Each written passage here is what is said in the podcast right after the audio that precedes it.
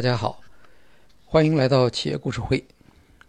今天我们和大家讨论的企业故事是福耀玻璃，主题是近期一个比较热门的纪录片《美国工厂》。《美国工厂》在八月二十一号上映之后，在中国和美国都受到了大量的关注。这部纪录片描述了。中国企业福耀玻璃到美国俄亥俄州莫瑞恩市建厂的故事。故事的内容主要聚焦于中美社会和企业间的文化冲突。很多报道说，这部作品有前总统奥巴马夫妇加持。实际上，奥巴马夫妇是在影片设置完成之后，进入销售阶段才介入的。他们的公司。主要从事的是影片的发行工作，与内容创作无关。当然，因为美国工厂，它的内容涉及全球化对美国工人的影响，以及中国企业在美国获得成功。奥巴马夫妇的公司选择代理和支持这部纪录片，本身也是有政治上的考虑的。影片上映不到十天，豆瓣上已经有将近三万人给他打分。目前的得分是八点五分。美国的观众也表现出类似的热情，在美国的影评网站 IMDB 上已经有两千人打分，他们的分数是七点五。无论是中国观众还是美国观众，都对这部纪录片给出了一个比较高的评价。纪录片导演说：“他们在设置时没有预设立场。不过，要总结中国企业国际化的挑战和经验，我们需要建立起一个基于管理学框架的分析。这也就是今天我们要给大家提供的分享：美国工厂的另类解读。二零一六年十月，全球最大的汽车玻璃单体工厂。”在美国俄亥俄州莫瑞恩市竣工投产，中国福耀集团投资六亿美元，这是俄亥俄州历史上最大的一笔中国投资。如果工厂满负荷运行，将有两千五百人在这里工作。这个地区属于美国俄亥俄州戴顿市。福耀在戴顿建厂，受到当地政府和社区的热烈欢迎。在此之前，通用汽车曾经是当地最大的雇主。二零零九年，通用汽车关闭了在戴顿莫瑞恩的工厂，造成当地大批员工失业，许多家庭陷入生活困难。这在《美国工厂》这部纪录片一开始就有所表现。因此，当福耀决定在当地投资建厂时，从政府到未来可能的员工，整个社区将福耀的到来视为重振戴顿市莫瑞恩制造业的机会。站在福耀的立场上，这也是一个合理的选择。二零一六年，福耀玻璃在中国的市场份额已经达到百分之七十左右，要进一步的进军海外市场。就必须提升全球供应链能力。福耀玻璃经过长期的考察，最终选择在美国俄亥俄州莫瑞恩市设厂。当然，这是一个需要魄力的选择，因为俄亥俄州是美国汽车工会非常强势的地方，工人成本高，连美国三大汽车巨头也不得不将曾经设在这里的生产线迁到外地。而亚洲汽车企业，比如丰田、日产、现代等等，为了规避汽车工会的风险，他们选择在美国南部建厂。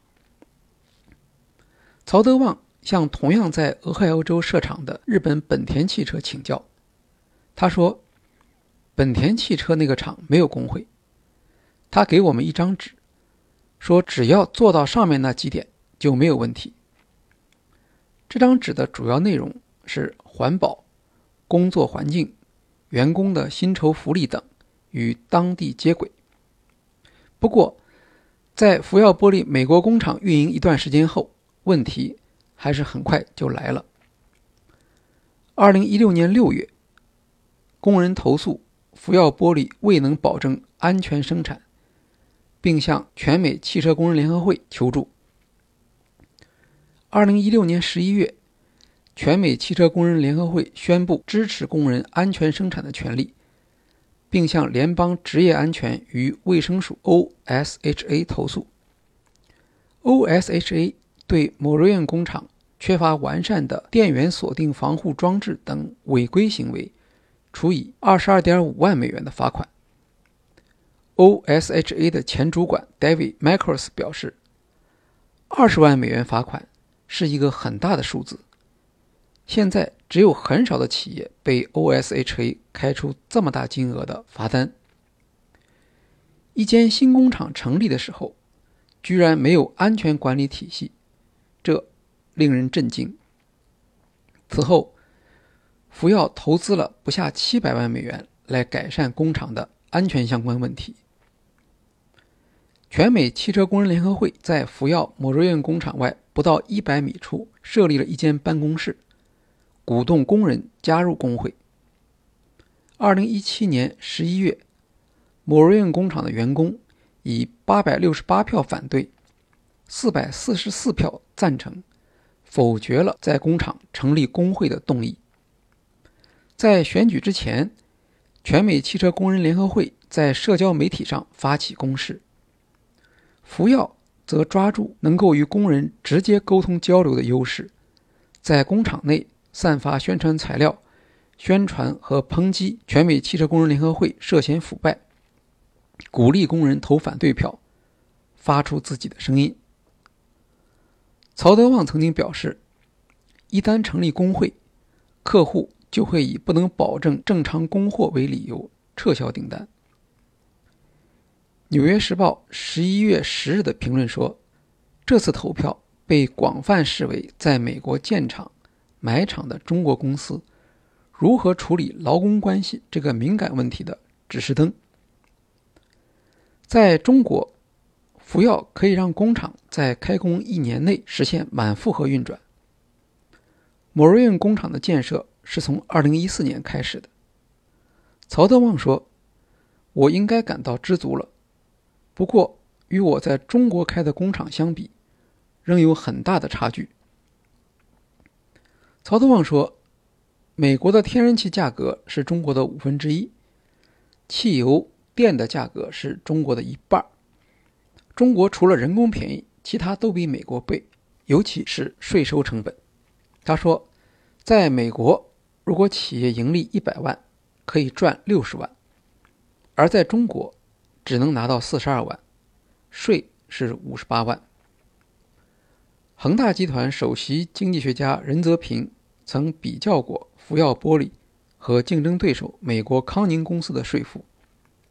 二零一五年，福耀玻璃在中国的综合税率是百分之十八点七二，康宁公司的综合税率则只有百分之十一点四九。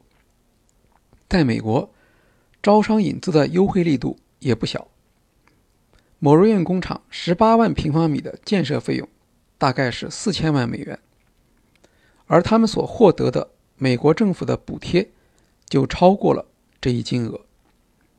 每招收一名美国工人，就会得到一定的税收补贴；招收两千多员工，会得到三千万美元的补贴。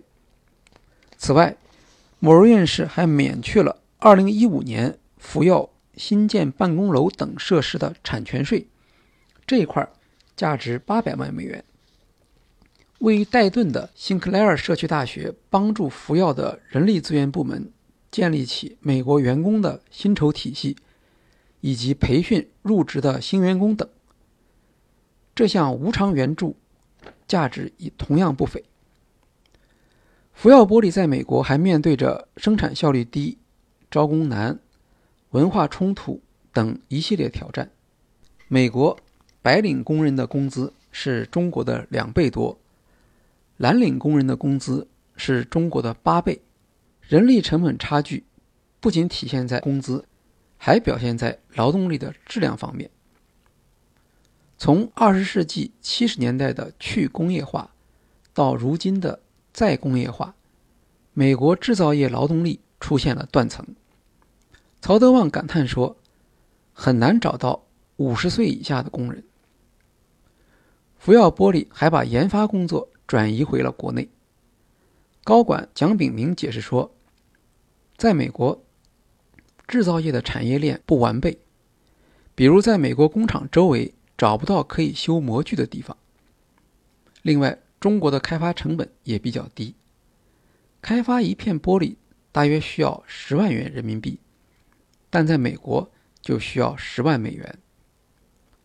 加州大学圣迭戈分校的政治经济学教授史维仪说：“中国在非洲和亚洲的海外投资都表现出不愿意把业务交给当地人管理的模式。”他说：“在管理层，你可以看到技术人员大多来自中国，他们聘请担任高级管理职位的当地员工。”一般是人力资源总监。福耀美国工厂的人力资源总监瓦内蒂表示，福耀依然坚持原来的计划，打算在四五年内将工厂交给一个以美国管理人员为主的团队打理。前不久，福耀还雇佣了两名美国的副总裁。自从2014年宣布建厂规划以来，福耀雇佣的员工人数比计划提高了三倍。纪录片《美国工厂》播出以后，对福耀工厂有一些小的影响，例如，里面记录了曹德旺和北美总裁刘道川的讨论，涉及试图开除参与工会活动员工的片段。尽管刘道川总裁指出了翻译上的错误。但福耀在公开的声明中也只好表示尊重影片作者的创作权。刘道川在美国工作时间比较长，他会提醒员工注意文化差异。例如，由于词汇贫乏，中国员工喜欢用 “I need”、“I want” 这类词，带有命令的色彩。这类词对美国员工来说效果非常不好。同样。在讲话时，应当尽量避免使用中文词汇。如果要用，事先最好解释一下：“对不起，我能不能讲个中文？”等等。在福耀的美国工厂里，没有像中国工厂那样悬挂常见的标语，这也是尊重美国工人习惯的刻意安排。当然，融合是双向的，福耀会给美国管理层起中文名字。鼓励他们在对话时讲一点中文。美国员工通常不能理解中国员工为工厂、为自己的工作所做的牺牲，包括接受低工资、住宿条件差、没有休假、不能和孩子待在一起等等。但中国员工的行为不可能不引起美国员工的触动，特别是。中国员工表现出的对企业的自豪感，甚至让纪录片的导演也有所感慨。因为当年，美国通用汽车公司的工人对企业曾经有过类似的情感，只不过经济衰退和裁员导致了员工与企业间情感的淡漠。曹德旺本来打算由福耀自己制作一部纪录片，正好这两位作者。主动联系要求拍摄，他们本来就是俄亥俄州最著名的纪录片导演。六年前还拍摄过通用汽车公司关门的纪录片，而福耀工厂正是在通用汽车废弃的厂区开始建设的。曹德旺同意让他们拍摄，并且同意作者保持独立的创作地位。这样做是有风险的。我们在纪录片里面。看到一些类似于揭露黑幕的地方，比如中国人背后抱怨美国工人懒，管理层讨论如何对付工人，甚至服药中国年会上出现一些光怪陆离的表演。但恰恰是这种带有揭露性的片段，提高了影片的可信度。曹德旺的透明政策得到了回报，比如纪录片里面对他本人的刻画。也并不都是高大上的形象，但这种透明恰恰符合美国社会对于作品观点立场平衡的要求，也使得曹德旺和中国工人的行事原则和理念赢得了尊重。这从美国观众对这部电影的留言中可以看出来。福耀对在工厂中建立工会采取了坚决反对的态度，但我们不能因此就得出结论说。反对工会是唯一正确的选择。一位观众留言说：“希望大家不要觉得只有中国企业不想要工会。其实，福耀反对和阻挠工会的政策和措施，都是从其他美国企业那里学到的。这与福耀工厂来自中国并没有必然联系。而就在汽车产业，同样是由中国企业在美国投资建厂。”就有一个相反的例子，比亚迪在美国加利福尼亚州兰开斯特的工厂有八百多名员工，这家工厂的员工全部是工会会员。比亚迪的这间工厂也是美国电动汽车行业中唯一一家有工会的工厂，而我们所熟知的特斯拉就是没有工会，并且坚决反对工会。目前来看。福耀玻璃在美国的建厂计划有了比较理想的结果。从2017年开始，企业已经连续两年实现盈利。2019年，福耀再次收到 OSHA 的罚款通知，这次的罚款是72万美元。这已经是四年来 OSHA 第十二次检查福耀的工厂。总裁刘道川表示。福耀工厂的劳动安全水平已经有了很大的提高，工作事故的比率低于美国同行百分之三十。美国工厂这部纪录片的上映，让许多观众以更加直观的方式理解了中国企业的管理特色，了解中国投资对于美国地方经济的重要性，甚至有助于消除对中国企业投资的担心。从这个意义上来讲，在消费市场上不为大家所熟悉的福耀玻璃在美国的经历能够登上荧幕，对中国企业未来在美国的投资，无论如何都是一个利好消息。好，今天的企业故事会就介绍到这里，谢谢大家。